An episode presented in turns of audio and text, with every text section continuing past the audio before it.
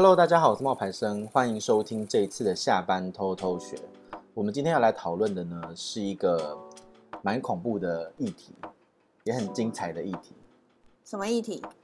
就是一度风靡全球的放血疗法。咦！你知道什么是放血疗法吗？晶晶？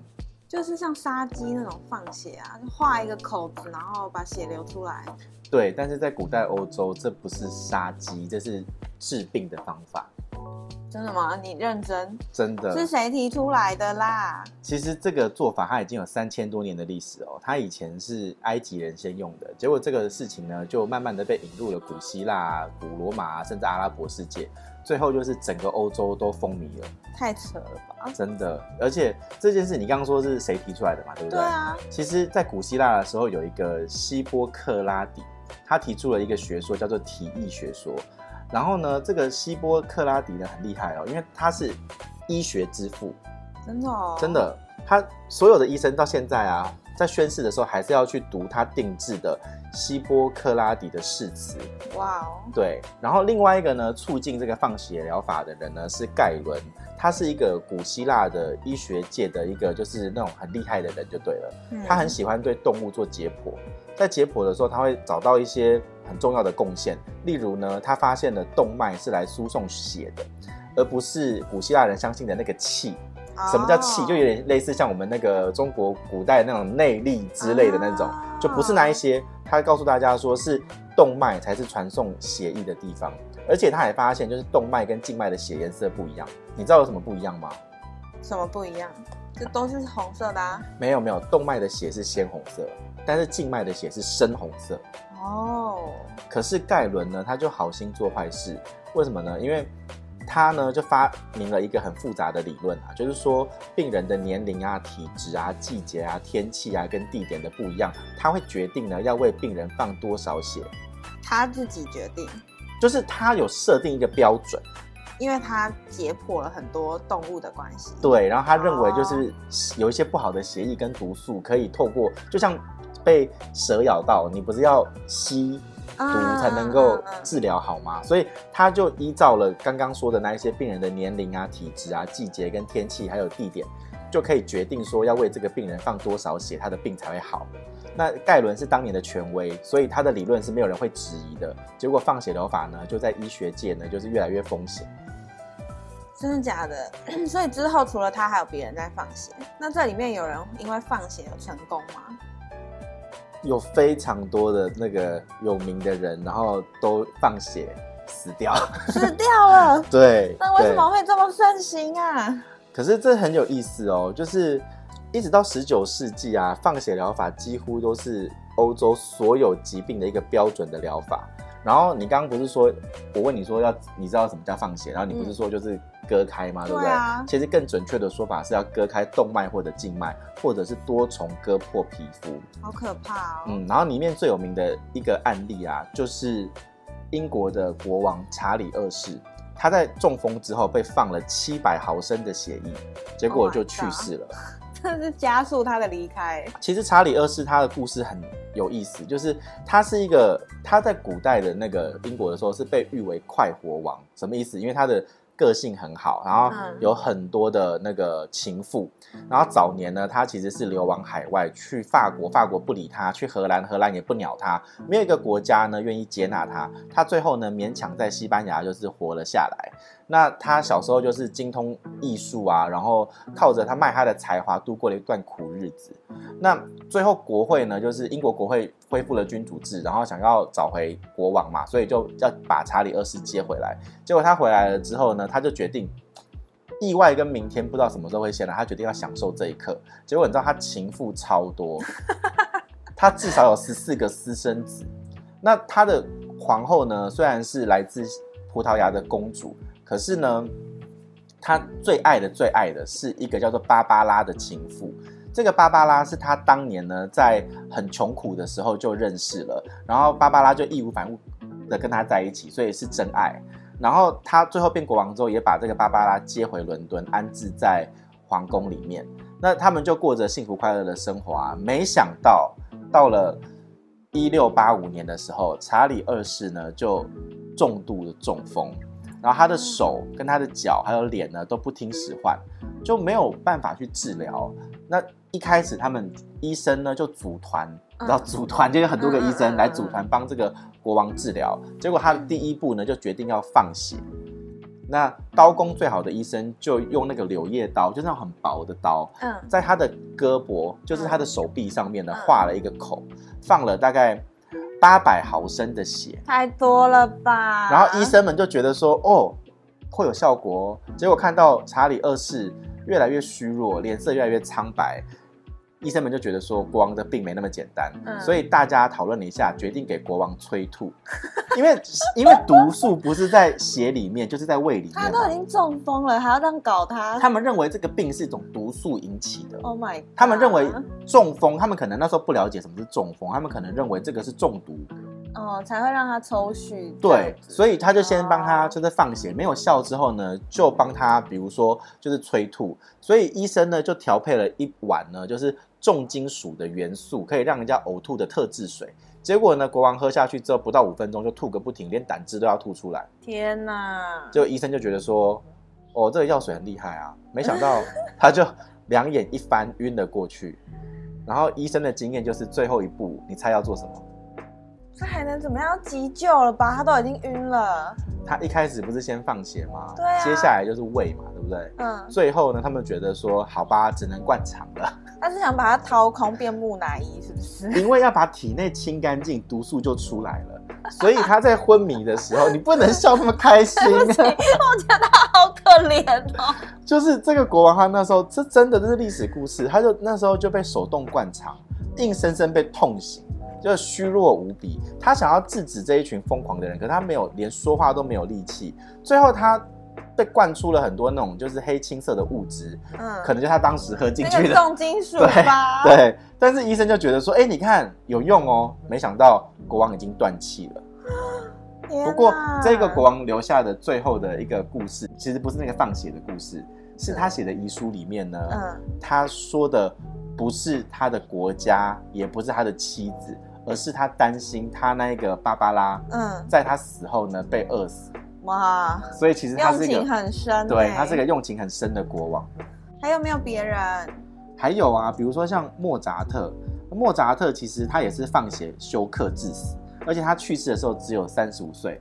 还有那个美国总统啊，华盛顿，他也是因为罹患的那个咽喉癌炎，咽喉炎哦，不是咽喉癌，是咽喉炎。嗯，然后医生呢，在十二个小时内啊，就放了两公升的血液，两公升呢？你知道还没干吗？你知道两公升有多少吗？两公升很多，我一天喝水大概就两公升呢。两公升是人类的成年男子总血液的三分之一。天哪！结果这个总统四天后就去世了。对啊，他把血放那么多。对，你看我们现在捐血都只能够捐多少？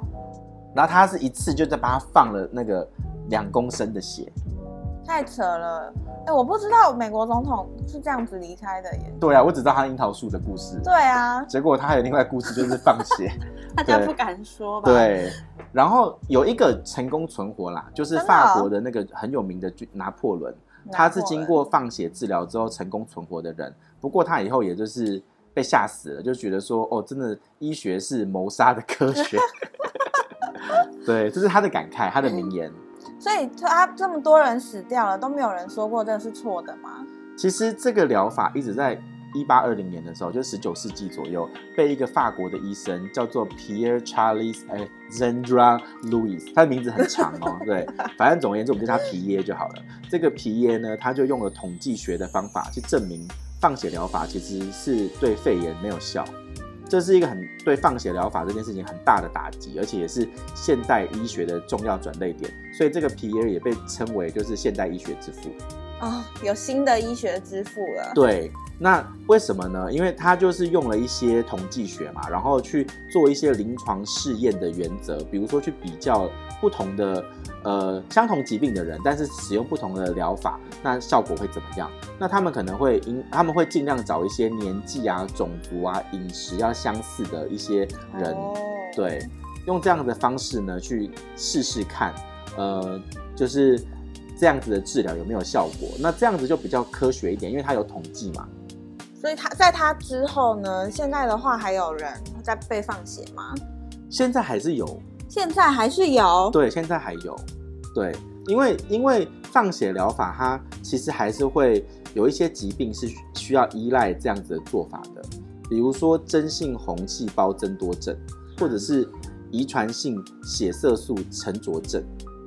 这什么意思？其实这有点复杂，就是说，真性红细胞的增多症呢，是因为你的骨髓造血的细胞突变，然后让你的红血球增生嘛。那太多红血球就会让你的血液变浓，那变浓之后就会栓塞啊。所以这些患者他就必须要定期放血，把血容积呢降低至一定的比例。就是西医现在还是会这么做？对，其实就有点像是洗肾，他定期去洗肾。的道理，哦，但他们只放出来而已。对，他们这种是用，比如说放血的方式呢，让你的那个就是血容积降低到一定的水平，不然的话，你就会因为你的红血球太多，血液就太浓嘛，那你就会栓塞，就是会变成中风啊，因为你红血球太多就会中风，所以他要定期去放血，就跟我们刚刚讲说去定期洗肾的道理是一样的。嗯，他们是这么判断的。对，然后还有另外一个就是，它叫做。遗传性的血色素沉着症，那因为是遗传性的关系，基因突变，然后让身体可以吸引很多的铁质。那我们平常不都是要补充铁吗？对。可是这一个这一种患者呢，他就太多的铁质会聚集在肝脏、心脏还有胰脏这些器官里面，就会变成肝硬化、心脏衰竭跟糖尿病。所以这样子的患者他也是要放血。为什么要放血？是因为他要把那个血液里面的铁质就是排掉。那避免了这一些严重的并发症哦，就让我想到那个我们中医其实也有放血，你知道吗？拔罐吗？拔罐，对，他们不是拔罐，就故意把血凝在一起，然后再戳几针让它放出来。他们说那里有气结，那里也要放血这样子。之前呢、啊，在那个奥运的时候啊，福斯体育台就曾经报道过，美国有一个很有名的那个游泳选手叫飞鱼啊，菲菲尔普兹嘛，然后呢，他其实就有被拔罐过。所以拔罐呢，他们那些美国的名将，体操啊、游泳啊那些名将啊，都有说过说，其实这是他们改善疼痛跟肌肉疲劳的一个秘密，然后比他在任何地方花的钱都有效。所以他们也做中医，这是有医学研究的吗？还是这是我们自己中医的那种古老的疗法？其实中医跟西医他们那个科学理论是不一样的。然后拔罐其实经过研究证明是可以降低疼痛、改善肌肉关节的生理功能、提升生活的品质。可是要回答你刚刚的问题说有没有效啊？其实是要看你自己有没有那个主观的感受。一般来讲啊，就是拔罐之后是可以放松局部的肌肉跟筋膜，因此呢，它会针对就是你身体的一些慢性肌肉的紧绷僵硬造成的疼痛跟关节活动的障碍会。好转一些，那你自己呢？你自己有拔罐过吗？有啊，哇，拔罐我也有放血哦，真的啊，我也有，就是我刚刚说的那种戳几针让它放血的那种，而且是整个背超多颗这样子。那你觉得有效吗？嗯，我确实有感受到刚才你说的拔完之后的轻松的感觉，就是你会觉得你本来整个人背很紧，然后被师傅用完之后，你就有一种哇松开了的那种感觉。你有拔过吗？我自己是有滑罐过，滑罐哦。我大概在两个礼拜前才做的，真的好新鲜哦。对，就我本来我本来没有做过，然后我也不知道。可是因为我最近就是睡的那个姿势不正确，就导致我的那个腰跟我的腿就很容易痛。那后来呢，就是我有去看医生，医生有帮我照 X 光跟那个核磁共振，嗯，他们就说呃要开刀。我那时候就很紧张，想说哇，我才几岁，我现在就要去开我脊椎的刀，有没有那么夸张？嗯，然后我又去看了。别的医生，我还蛮推荐大家，就是看医生不要只看一个，你要看很多个。对啊，因为每个人说的都不太一样。对，然后我看了大概第三个医生，我才找到就是真的原因。这个原因是？就是我说的那个睡觉的姿势不对。哦哦哦。我请那个物理治疗师来我家看。哦，然后他就在我的床上跟我摸来摸去，没有啦，就是他在告诉我说我的床太低了，他在跟我说那个床要怎么样才会睡得正确。哦，对，他还跟你说，因为你是睡觉的原因，让你就是有这个问题。因为我的床是电动床，像医院那一种可以升起来的，所以他就跟我说，你不能够抬那么高，因为你抬那么高，你的腰就会悬空。哦，那所以你要平躺。对，哪边的压力太重，对，这样子。对，然后我就。在他的那个物理治疗所那边呢，就是去做了一件事情叫拉腰，然后我已经去了大概两三个礼拜了，就觉得有改善。真的哦？那身边的朋友就推荐我说：“哎，叫我去经脉按摩。哦，最近很流行啊。对，但不是一般的按摩，它是经脉的按摩，就，就是专门按脉络的，对，他们知道那个经怎么走。然后那个是要考证照的哦。对啊，对。然后他就是帮我在做经脉按摩的时候呢，就有帮我拔呃滑罐。嗯。然后没有很痛，可是我的背划完之后就有那个红色的。很像刮痧那种，很像一对翅膀，就给我一双翅膀，然后隐形的这样子，但大家都看得到，就是红色的这样子。哦，呃，就是真的，真的，真的。然后我那时候就有一点觉得，因为我有跟他讲说，因为我很新鲜嘛，我就跟他说，嗯、你帮我先拍下来，嗯，大概 before 是什么，然后 after 是什么，他就有帮我拍，我就有看到我的背就是红，然后大概隔了三到五天才全部退退掉。就真的很像刮痧的感觉。对，但是但是我有看、欸，比较不痛。对，我有我有看，我有上网去查了一下，因为它这一种的做法其实是滑罐。那滑罐它跟以前那个传统的火罐不一样。火罐听起来有点害怕，因为火罐不敢。火罐很容易烫伤。嗯。所以说，其实如果大家要去做的话，最好还是去做一些抽气式的真空罐。嗯，嗯嗯。那个会比较安全一点。就我做的那种啊。对，就是把它那个空气抽，就是。点，它是也是点火吗？你那一种？我的那没有点火，我不敢哎，它如果烧到我头发怎么办？对啊，所以这真的要很小心。嗯，那你知道那个拔罐，还有还有人是买回家用的拔罐吗？真的、哦，不是那种抽真空的。我以前公司的题外话，我以前公司的主管，他是买一本书，然后里面就有教你怎么自己放松自己的筋膜，他就有。给了一个小小的像塑胶做的那种拔罐的样子，然后他就按上去你的皮肤，然后自己用按压的方式把空气排出来。是很小吗？很小，就是多大啊？五十块再大一点的圆，然后放上去，然后把空气挤出来。是买书送的吗？对对对，然后他就自己在那边自己一直滑，哎，一直滑，一直滑。有一阵子很流行这种，哎，真的吗？不是，有一阵子很流行那种买书送一些那种就是让你身体健康的东西。我买过有一个送刮痧板的，还有一个是买了然后送蓝光眼镜。蓝光眼镜听起来很好，哎，没有，他那个眼镜是很大个，很丑，很丑哦。对，他不是为了要配合那本书嘛？对。他是那种就是不是很好的眼镜，只是他就是买了之后你就有蓝光眼镜。可是其实现在我们去做眼镜的时候，我们都可以跟他讲蓝光镀膜，他就会对，啊、对抗蓝光。所以那个时候大概就是七八年前，有一本书卖的非常好啊，就是什么眼睛疲劳操之类的，买了之后就送你蓝光眼镜。真的？哦？对，有一阵子就是买书送那些有的没的。所以大家会因为赠品去买书？会啊，我就是因为赠品去买那个刮痧刮痧棒。对啊，对啊。好。那最后呢，就是我们还是要提醒一下，就是今天的这个故事呢，其实是恐怖都会传说里面的第一第一个类别啦，真的蛮恐怖的，因为以前的人都放血，放到死掉还要一直放。